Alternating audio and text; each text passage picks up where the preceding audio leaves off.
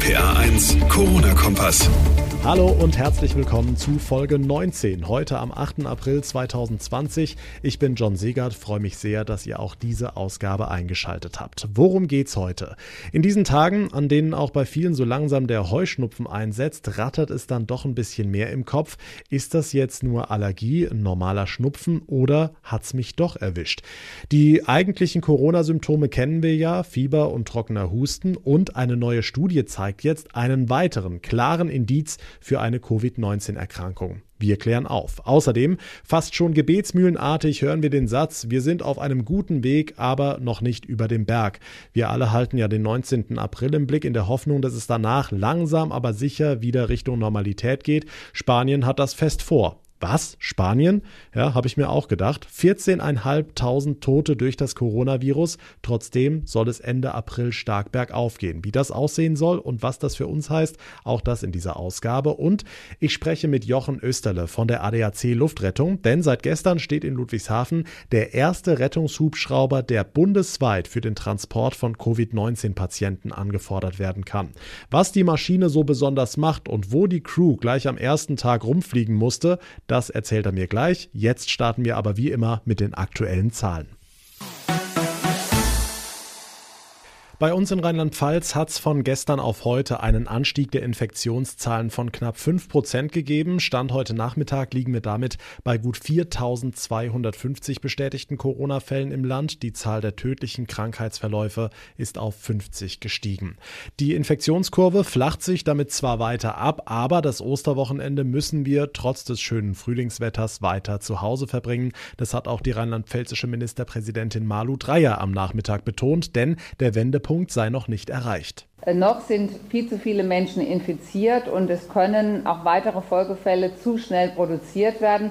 Und obwohl ähm, die Infektionen langsamer steigen als in der Vergangenheit, werden wir auch in der nächsten Woche erleben, dass in unseren Krankenhäusern mehr Menschen aufgenommen werden müssen, die schwer an Corona erkrankt sind. Gleichzeitig hat Dreier aber auch schon Lockerungen der aktuell geltenden Maßnahmen angerissen, wenn auch mit Einschränkungen. Das Wichtigste dabei ist, wenn wir irgendwann zu Lockerungsmaßnahmen kommen, dass wir uns so organisieren, dass das, was Bürger und Bürgerinnen zurzeit schon sehr gut gelernt haben, dass nämlich Hygienemaßnahmen, ähm, den nahen Kontakt zu vermeiden, dass das wirklich verinnerlicht wird. Das bleibt das Gebot auch der nächsten Woche und zwar unbedingt.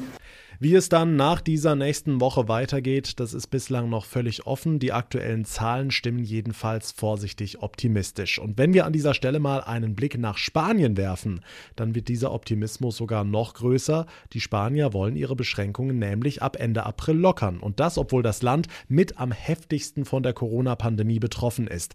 Rund 14.500 Menschen sind dort an den Folgen des Virus gestorben. Deshalb gilt seit Mitte März ein striktes Ausgehverbot und das zeigt auch in Spanien Wirkung. Die Zahl der Neuinfektionen auch dort mittlerweile rückläufig.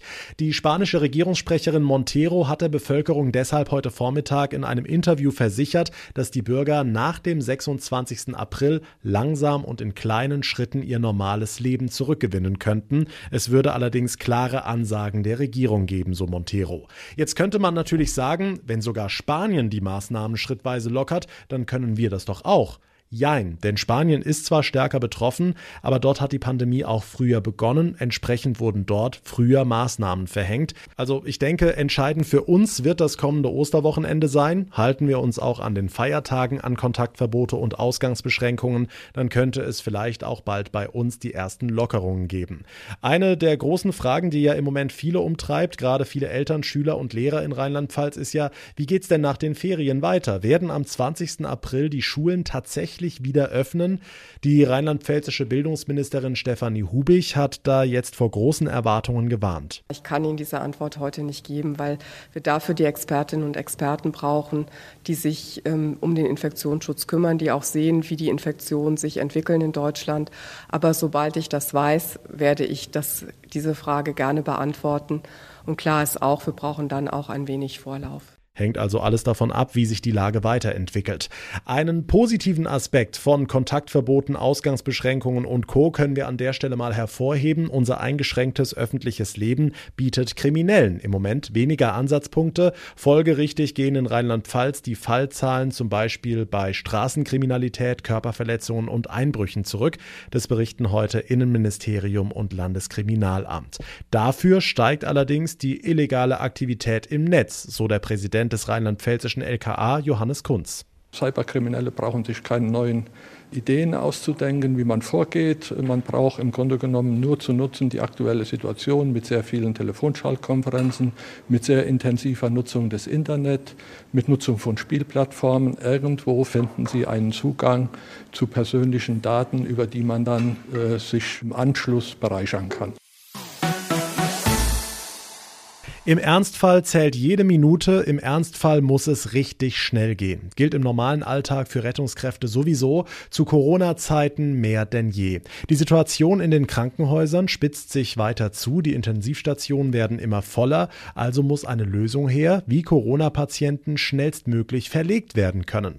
Für genau diesen Fall steht seit gestern der erste bundesweit anforderbare Rettungshubschrauber für Transporte von Covid-19-Patienten bereit in Ludwigshafen. Jochen Österle von der ADAC Luftrettung. Herr Österle, wieso der bundesweite Standort gerade in der Pfalz? Das Land Rheinland-Pfalz hat äh, den ADAC-Rettungshubschrauber in Ludwigshafen stationiert äh, für Rheinland-Pfalz. Ähm, aber das Besondere an diesem Rettungshubschrauber mit dem Namen Christoph 112 ist, dass Leitstellen aus ganz Deutschland zurückgreifen können, wenn es regionale Engpässe gibt in Kliniken mit äh, Corona-Patienten. Okay, wie groß ist das Einsatzgebiet dieses Helis genau? Das Besondere ist, dass dieser ADAC-Rettungshubschrauber bundesweit von Leitstellen angefordert werden kann. Normalerweise ist es so, dass Rettungshubschrauber regional eingesetzt werden und nur in Ausnahmefällen Verlegungsflüge über die Landesgrenzen hinaus machen. Dieser Hubschrauber ist für ganz Deutschland da. Hm, was schätzen Sie, wie oft wird es ungefähr vorkommen, dass der wirklich bundesweit im Einsatz ist?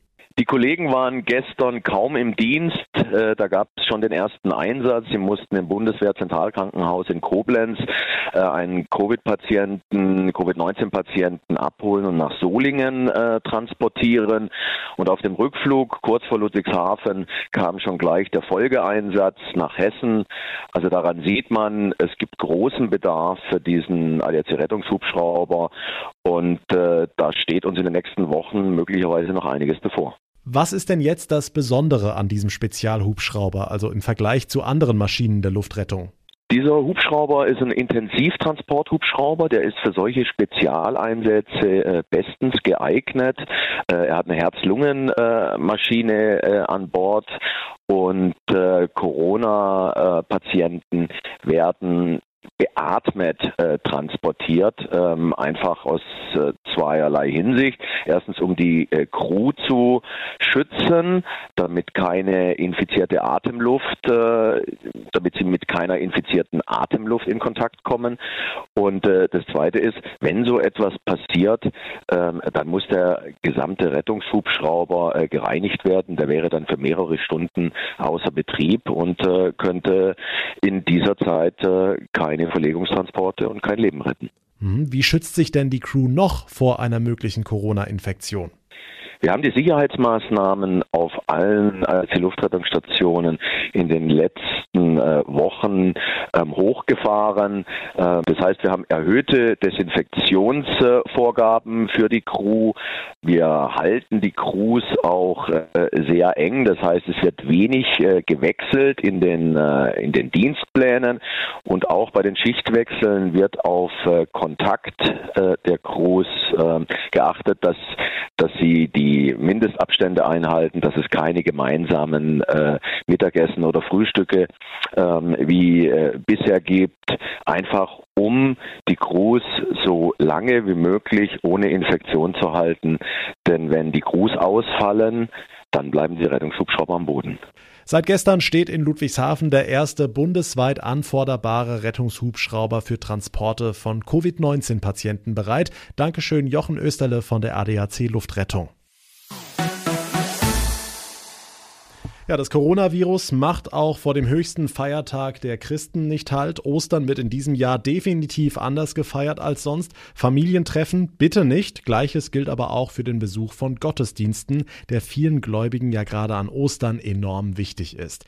RPA1-Reporter Sascha Stein, ein Pfarrer aus Winnweiler in der Pfalz, hatte da jetzt aber eine ziemlich gute Idee, einen Videogottesdienst, an dem ganz viele Menschen mitwirken. Genau, Carsten Leinhäuser hatte quasi schon das Tablet unterm Arm, als bei anderen noch die Schreibmaschine herhalten musste. Der gute Mann ist also zu Hause im World Wide Web und hat sich deswegen für die Gottesdienste an Gründonnerstag und Ostern eine Alternative einfallen lassen. Ich finde es total wichtig, jetzt gerade in dieser Zeit Ostern nicht ausfallen zu lassen, weil die Message von Ostern ist ja die, dass Gott sagt, hey, liebe Menschen, ich bin bei euch gerade da, wo es hart ist, gerade da, wo es dunkel ist und gerade da, wo das Leben nicht so läuft, wie es eigentlich laufen sollte. Und da gehe ich mit. Ähm, und da finde ich es unglaublich wichtig, dass wir daran denken und, und Ostern feiern. Ja, und konkret sieht das dann so aus. Ich habe das so gemacht, dass ich äh, Jugendliche aus den Jugendverbänden des BDK Speyer eingeladen habe und Menschen aus unserer Pfarreien aus ganz Deutschland, mir einfach Teile der Liturgie von der Osternacht und vom Gründonnerstag äh, zuzuschicken als Video, als Tondatei oder als Bilder, die gemalt sind. Und aus diesen kleinen Teilen ähm, mache ich zwei Gottesdienste, einmal für die Osternacht und einmal für den Gründonnerstag. Und das könnte sich sogar zu einem Erfolgsmodell entwickeln, weil eben nicht nur der Pfarrer vorne alleine am Altar steht. Ich glaube, es sind fast 100 Leute, die ähm, da mitfeiern, die ähm, sich zeigen, sich mit ihren Gebeten einbringen, die auch Lieder singen. Wir werden die Gottesdienste an den jeweiligen Tagen um 19 Uhr als YouTube-Premiere starten. Das heißt, da kann man sie quasi live ansehen. Ähm, ansonsten findet man die Links in den nächsten Tagen auf der Homepage unserer Pfarrei, pfarrei-winweiler.de oder bdkj-speyer.de und wir erzählen auch auf unseren Facebook-Seiten ähm, davon. Auch für den Ostergottesdienst gibt's also trotz Corona-Beschränkungen eine Alternative. Ein Pfarrer aus dem beschaulichen Winnweiler in der Westpfalz macht's vor. Ist das jetzt nur ein kleiner Schnupfen? Ist es eine Erkältung? Ist es auch vielleicht Heuschnupfen bei dem Wetter oder hat es mich tatsächlich erwischt? Das fragen sich momentan jeden Tag viele Menschen in Rheinland-Pfalz. Wir wissen ja, das Coronavirus sorgt für Fieber und Husten, aber es gibt jetzt eine Studie, die uns einen wichtigen neuen Hinweis liefert, wie man das Virus erkennen kann. RPA1 Infochef Jens Baumgart. Ja, es gab ja vor etwa zwei Wochen schon mal eine Meldung, dass viele Corona-Patienten äh, nicht mehr richtig riechen und schmecken können. Und genau dieses Phänomen, das ist jetzt mal im Iran großflächig untersucht worden in einer Studie an 15.000 Patienten. Und das ist schon sehr interessant, denn mehr als drei Viertel äh, dieser Corona-Patienten haben gesagt, ja, das war bei mir so. Ich konnte nichts mehr riechen und auch nicht mehr richtig schmecken. Und besonders interessant finde ich, dass die allermeisten äh, angegeben haben, dass das ganz plötzlich kam. Also von jetzt auf gleich konnte man nicht mehr riechen und äh, das ist wirklich ein wichtiger Hinweis. Wenn jemand äh, das bei sich selbst beobachtet, dann bitte sofort in freiwillige Quarantäne und sich bei den zuständigen Behörden melden. Hm, Jens, in diesen Krisenzeiten merken wir auch mehr als sonst, Politiker sind auch nur Menschen. Stichwort Friseur. Ja, die ersten Politiker machen sich da so ein paar Gedanken um ihre Frisur, vor allem die Damen natürlich. Die rheinland-pfälzische Ministerpräsidentin Malu Dreyer sagt, sie vermisst schon jetzt den Friseur und versucht so gut es geht, einen Bad Hair Day zu vermeiden. Das hat sie den Kollegen der Saarbrücker Zeitung erzählt. Ähm, und CDU-Chefin Annegret Kramp-Kachenbauer befürchtet, ich werde bald aussehen wie in den 80er Jahren. Solche Probleme kennt Bundeswirtschaftsminister Peter Altmaier natürlich nicht. Er schneidet sich seine wenigen verbliebenen Haare Sache grundsätzlich selbst. Wie so viele von uns. Danke, Jens Baumgart. Damit kommen wir zum Ende der heutigen Ausgabe. Vielen lieben Dank für eure Aufmerksamkeit. Wie immer würde ich mich sehr über euer Feedback freuen, aber auch Fragen, Ideen, Kritik, alles her damit. Entweder über RPA1 John bei Facebook, über Instagram oder schreibt mir einfach eine Mail ins Studio über rpa1.de. Gerne dürft ihr aber auch eine Bewertung hinterlassen bei Apple Podcast. Mein Name ist John Segert. Wir hören uns in der nächsten Ausgabe wieder. Bis dahin eine gute Zeit, genießt das Wetter und vor allem bleibt gesund. Der RPA 1 Corona-Kompass.